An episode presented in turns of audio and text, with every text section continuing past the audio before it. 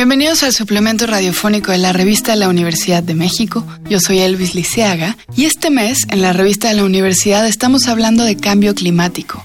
Y por eso, en el suplemento radiofónico, haremos una serie de programas para hablar de problemas muy grandes, a veces incomprensibles, a veces muy angustiantes y sobre todo difíciles de desmenuzar para nosotros, los no expertos, llevarlos a un nivel de soluciones en la vida cotidiana. Es decir, de qué manera cada uno de nosotros puede empezar con mecanismos hacia diferentes soluciones, hacia diferentes ideas del equilibrio, hacia diferentes responsabilidades de los recursos que todos usamos. Y para eso, en nuestro primer programa, tenemos a Navani Vera, que es uno de los miembros de un proyecto magnífico, que ya hablaremos en este programa, que se llama Isla Urbana. Hola Navani, bienvenido. Hola Elvis, muchas gracias por la invitación a ti y hola a todos los escuchas. Oye, ¿cómo te presentas tú a ti mismo? ¿Qué dices de ti? ¿Eres un defensor del uso correcto del agua? Creo que soy una persona común y corriente como cualquiera en esta ciudad y en este planeta que no me ha quedado de otra más que tomar conciencia de la situación que vivimos actualmente y creo yo que luego de tomar conciencia pues hay que tomar acciones. ¿Cómo llegaste a Isla Urbana y cómo se formó Isla Urbana? ¿Fue un proyecto de algunos jóvenes que estaban desesperados por encontrar soluciones y la encontraron exitosamente? Eh, ¿A qué necesidades se propusieron responder? Sí, pues Isla Urbana surge de hecho de una tesis de licenciatura de un par de diseñadores industriales que intentan darle solución a una problemática en ese entonces, y así inició el proyecto, a un caso en particular, literalmente a una casa de una señora en el Ajusco. Más que estar imaginando cómo cambiar el paradigma del agua en la ciudad, un caso en particular. Y bueno, y de ahí se desencadenan una serie de acciones, de ideas, de ideales que derivan en lo que es hoy Isla Urbana, pero surge justo de eso, de tratar de un caso en particular, desarrollarlo y de ahí pues detonarlo hasta, hasta lo que es ahora. ¿Cuál era ese caso en particular del Ajusco? Clara Gaitán es una señora que todavía vive ahí en el Ajusco Medio, en la colonia Cultura Maya. Una señora de Oaxaca, acostumbrada a vivir en una zona con mucha agua, de pronto pues vive en el Ajusco donde ella y todos sus vecinos tienen problemas de agua, es decir, no tienen ni siquiera conexión a la red de distribución de agua potable, únicamente con pipas de agua se pueden abastecer.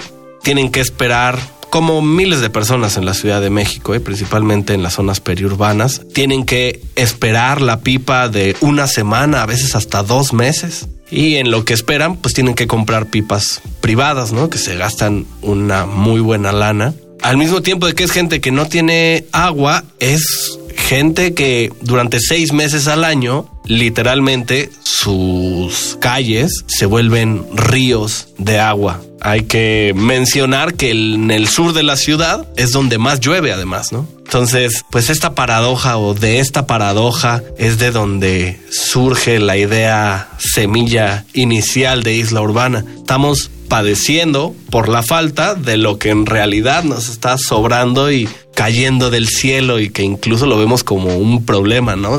ya va a llover, ya se va a inundar la ciudad y al mismo tiempo la gente no tiene agua. Entonces es de ahí que surge este proyecto.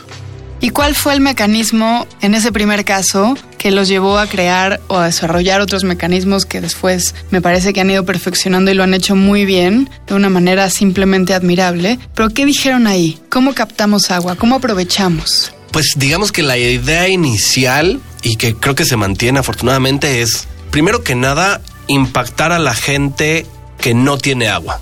Ese es como un centro, una misión del proyecto. Y esto te lleva entonces a adoptar ciertas lógicas, incluso en el diseño, como por ejemplo, tienen que ser sistemas del más bajo costo posible. Tienen que tener la mayor durabilidad posible. Tenemos que tratar de que tengan las menores, digamos, desechables o recargables posibles. Por otro lado, también aprovechar la infraestructura que ya tiene una vivienda promedio, digamos, pues de, escasos recursos, ¿no? Es decir, no puedes tú diseñar un sistema que contemple traer componentes y no sé qué y no sé cuánto. Más bien es aprovechar lo que por sí ya las casas tienen, ¿no? En este caso nosotros aprovechamos el techo de las casas. La mayoría de los techos son o de lámina o de cemento, en cualquiera de los dos se puede instalar el sistema, se puede aprovechar la infraestructura. Y luego también cabe mencionar que en la Ciudad de México, como hay muchos problemas de agua, la mayoría de las viviendas tienen ya almacenamiento, ¿no? Cisternas o tinacos para almacenar. Aprovechar también esa infraestructura que, con la que ya se cuenta para reducir costos. Entonces, para nosotros lo más importante es, digamos, brindar una herramienta a la gente para que se pueda autoabastecer de agua el sistema de captación de lluvia es parte de las herramientas, pero también el conocimiento, ¿no? Mucha gente no tiene agua y ni siquiera sabe por qué no tiene agua. Asume que es porque nunca ha tenido, porque es pobre, porque vivo en una colonia de escasos recursos, pero a veces no se entiende o no se sabe que vivimos en un valle que tenía y que tiene una abundancia de agua brutal. Entonces, parte de nuestro proyecto, además de, una infraestructura eficiente y de fácil instalación y mantenimiento, incluye toda una dimensión de hablar del tema del agua que creemos nosotros tiene que ir de la mano porque es empoderar a la gente con, con el conocimiento necesario en torno al agua en general, ¿no? Oye, ¿cuál es la respuesta que han recibido? ¿Han encontrado comunidades que no se quieren responsabilizar? ¿Han encontrado comunidades que descubren quizá este problema y una vez que ya hacen conciencia se mueren de ganas de autoabastecerse? ¿Cómo es la respuesta de la gente? ¿Tiene ganas de tener que saber del tema? Es interesante, fíjate, porque mucha gente tiene, digamos, como una cierta aversión por el agua de lluvia. Como que nos han inculcado entre líneas, porque tampoco es de una manera muy explícita, que el agua de lluvia está sucia, ¿no? Que está contaminada, que la lluvia ácida. Y que es cierto, ¿no? Tú no puedes nada más sacar un vaso a la lluvia y después beberte esa agua, es cierto. Pero muchas veces cuando llegamos con la gente en las comunidades, en las colonias, a platicarles, a plantearles el proyecto, dicen que no. Y es interesante también ver que es la gente mayor, Muchas veces nos encontramos con que los jóvenes, niñas y niños, pues, tienen este, mucho mayor apertura a esta clase de alternativas, pero nos enfrentamos a eso. Claro que a veces los vecinos que dicen que no, el vecino de al lado dice que sí, pasa una temporada de lluvias y ve que tuvieron un montón de agua en abundancia de muy alta calidad, pues ya después de eso sí se convence, ¿no? No les, no les queda otra alternativa más que ver que, que tenían agua los vecinos de, de muy alta calidad. ¿Cuál sería para ustedes un ideal de aprovechamiento y autoabastecimiento, que por comunidades se solicitaran estos sistemas, que la gente se organizara y se autoabastecieran pero a nivel colectivo, Mira, como poner en cuestión todo el sistema precario del agua en México tan viejo y tan desigual, ¿no? A un nivel un poco más de escala mayor. Nosotros, digamos, tenemos ya 10 años trabajando el tema de la captación y hemos encontrado que la mejor manera para detonar la captación de lluvia a nivel ciudad, que es a lo que nosotros aspiramos, pues sin duda tenemos que aliarnos con un ente como es el gobierno, ¿no? Y eso es lo que estamos haciendo. Actualmente estamos colaborando con la Secretaría del Medio Ambiente de la Ciudad de México con la que en este primer año 2019 instalamos 10.000 sistemas. El plan es instalar por lo menos 100.000 sistemas en el sexenio. El ideal que nosotros nos imaginamos es que la captación de lluvia se vuelve algo normalizado, donde la gente tiene en su casa un sistema de captación de lluvia igual que tiene una lavadora o que tiene una licuadora, digamos como un electrodoméstico más con el cual nos abastecemos, sin importar si eres una persona de escasos recursos o que tienes un, buen ingreso económico, ¿no? Al final tenemos que entender que el agua que nosotros tenemos en la ciudad y que de la cual nos abastecemos todos viene del mismo lugar, o sea, nosotros tenemos una cisterna gigante que es el acuífero del valle que tenemos abajo del cual extraemos el 70% del agua vivas en las lomas, vivas en Milpalta, vivas donde vivas. Entonces, cada litro de lluvia que capta una vivienda es incluso un litro 400, contemplando las pérdidas en fugas que hay, que no le extraemos al acuífero o que no bombeamos desde Michoacán y del Estado de México a través del sistema Cuchamal. Entonces tenemos que entender que el tema del agua no es de individuos, sino es de, de, colectivo, ¿no? Es de la sociedad entera que vivimos en un solo espacio que en realidad es muy reducido, aunque parezca muy grande. Y para terminar, dime una cosa, ¿cuál será en estos tiempos el mayor obstáculo, además de la educación, ¿no? Hay que involucrarse personal y colectivamente, hay que saber qué está pasando, hay que conocer el problema. El gran obstáculo para que la gente eh, se anime a organizarse.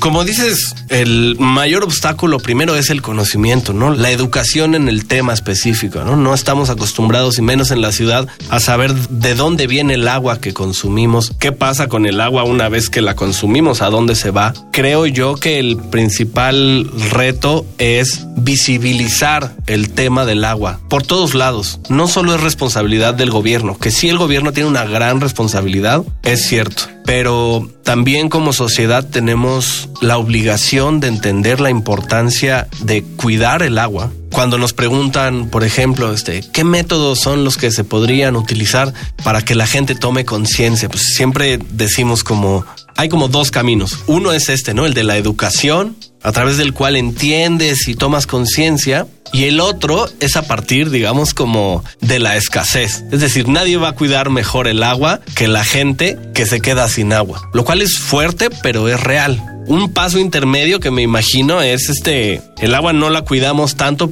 como por ejemplo la luz, porque el agua tiene un subsidio muy alto y no nos cuesta mucho dinero. Y entonces estamos, vivimos en una sociedad la cual está acostumbrada a que el valor se lo da lo económico, cuando no debería de ser así. Y el agua es un ejemplo muy claro de ello, ¿no? Entonces, a veces creo yo que, y digo, mucha gente pega el grito en el cielo cuando escuchan decir esto, pero a veces creo que deberíamos de pagar más por el agua. A veces creo que nos tendría que costar más. Si no dinero, que bueno, es el método más eficaz, pues no trabajo. La captación de lluvia te da la posibilidad de autoabastecerte, de tener autonomía hídrica, aunque implica su chambita de mantenimiento de tu sistema para que tengas agua de alta calidad tú y tu familia. ¿Cualquiera puede tener un sistema de autoabastecimiento en su casa? No cualquiera por las características particulares de cada casa. En la inmensa mayoría se puede tener un sistema de captación, sin embargo hay casas que no se puede. Cada casa es un caso en particular, por eso no podemos como decirles ni sí ni no, sino se tiene que ver cada casa. Lo que sí es que es muy fácil, digamos, que la gente pueda identificar si en su casa se puede o no Igual nosotros tenemos toda la accesibilidad y hemos generado pues la mayor cantidad de materiales para que la gente pueda hacer como este autodiagnóstico y que incluso pueda pues si tiene habilidades manuales, instalar su propio sistema. No, no es una cosa del otro mundo para nada. ¿Dónde está toda esta información que la gente que nos escucha pueda consultar para diagnosticar si su casa o su edificio, su privada, Mira, nosotros tenemos dos sitios web. Uno, si les interesa como conocer más del proyecto, de la filosofía y de nuestra misión, islaurbana.org. Si les interesa captar la lluvia, conocer componentes, costos, filtros y demás, islaurbana.mx. Además de que nos encuentran en todas las redes, Facebook, Twitter, e Instagram. Todo el tiempo estamos compartiendo información, compartiendo metas y, brindando información relacionada con el agua y con el medio ambiente en general. Pues muchas gracias, Navani. Que Isla Urbana tenga mucho más éxito del que ya ha tenido durante estos 10 años y que siga sembrando por ahí, pues, agua. Hemos llegado al final del programa. Si quieren saber más sobre cambio climático, les recomiendo los artículos Resistir para vivir, el ZLN y el CNI en la defensa del territorio y de la madre tierra, de Raúl Romero, y Hiperobjetos de Timothy Morton. Ambos artículos se encuentran en el número de este mes de la revista de la Universidad de México. Pueden consultarla toda y gratuitamente, incluidos los números anteriores, en www.revistadelauniversidad.mx. En Twitter y en Facebook nos encuentran como arroba revista-unam. Y sobre este programa pueden escribirnos a arroba shubidubi. Gracias a Miguel Alvarado, a Yael Vais, yo soy Elvis Liceaga, hasta pronto. Este programa es una coproducción de Radio UNAM y la revista de la Universidad de México.